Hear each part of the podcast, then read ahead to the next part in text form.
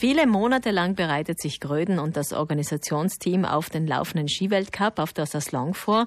Angereist ist der Weltcup-Tross schon vor dem 13. Dezember und zum 50. Mal tragen die Gröner den begehrten Weltcup aus. Im vergangenen Jahr schauten sich weltweit mehr als 100 Millionen Menschen das Skirennen auf den berühmten Kamelbuckeln an. An der Spitze des Saslong Classic Clubs, Ausrichter der Weltcuprennen, steht inzwischen ein neuer Präsident, der 49-jährige Rainer Senon. Barcelona.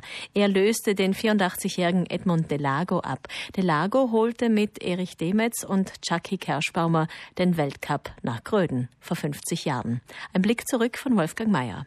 1967 holte sich das Trio aus St. Ulrich, Erich Demetz, Chucky Kerschbaumer und Edmund Delago in Beirut die Zustimmung. Dort wurden auf der FIS-Tagung die neuen Weltcup-Standorte ausgehandelt.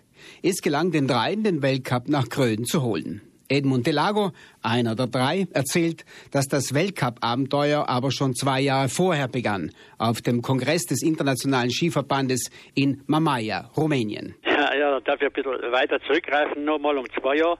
Das erste Mal war das ja in äh, Mamaia am Schwarzen, Schwarzen Meer.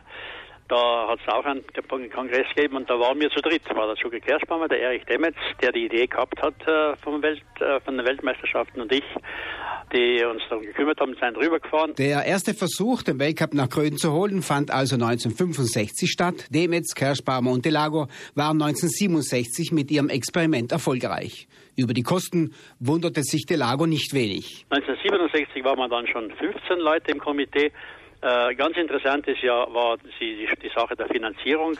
Wir haben uns damals gedacht, zwei Millionen Lire kostet, äh, kosten zwei Weltcuprennen. Dann machen wir fünfmal so viel, das sind zehn Millionen Lire.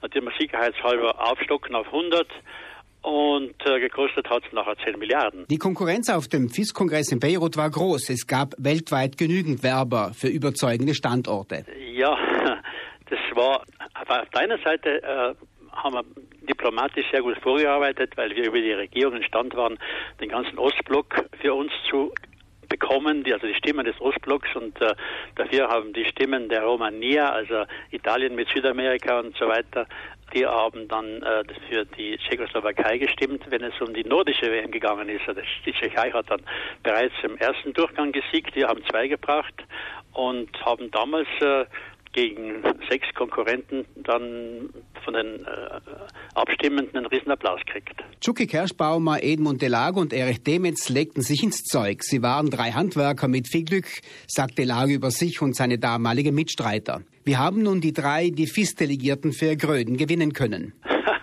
ja, zufällig war ich äh, über die Firma Anrid, äh, wo ich früher, wo ich damals gearbeitet habe als äh, Exportleiter in, in der englischen Sprache sehr gut versiert. Äh, und da ist es mir eben gelungen, die Delegierten noch einmal darüber zu überzeugen, dass Gröden äh, die richtigen Karten hat. Damals, als Demetz, Kerschbaumer und Delago gemeinsam mit anderen Ehrenamtlichen und auch den damaligen Bürgermeistern die Erfolgsgeschichte Weltcup in Gröden starteten, war der Aufwand im Vergleich zu heute mehr als gering. Edmund Delago. Damals hat man noch alles, damals ist noch alles händisch gegangen. Es hat natürlich keinen Computer noch gegeben. Die Zeitnehmung war auch äh, eher äh, nicht vergleichbar mit heute. Es hat keinen keinen Beschneiungsanlagen gegeben. Äh, die Sicherheitsvorkehrungen, die waren katastrophal im Vergleich zu heute, dass wir so gut durchkommen sind. Das sind wir noch heute froh. Und es war praktisch war das eine, eine Organisation von Laien.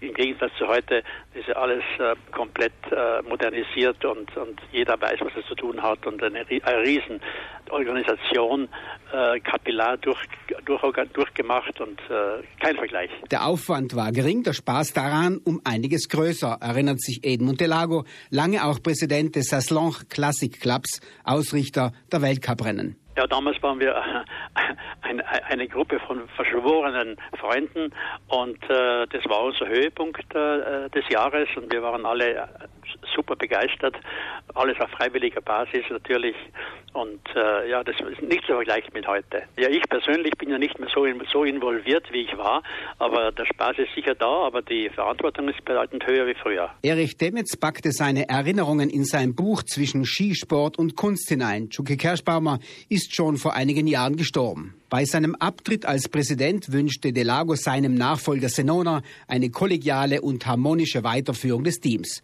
Ein schwieriger Wunsch,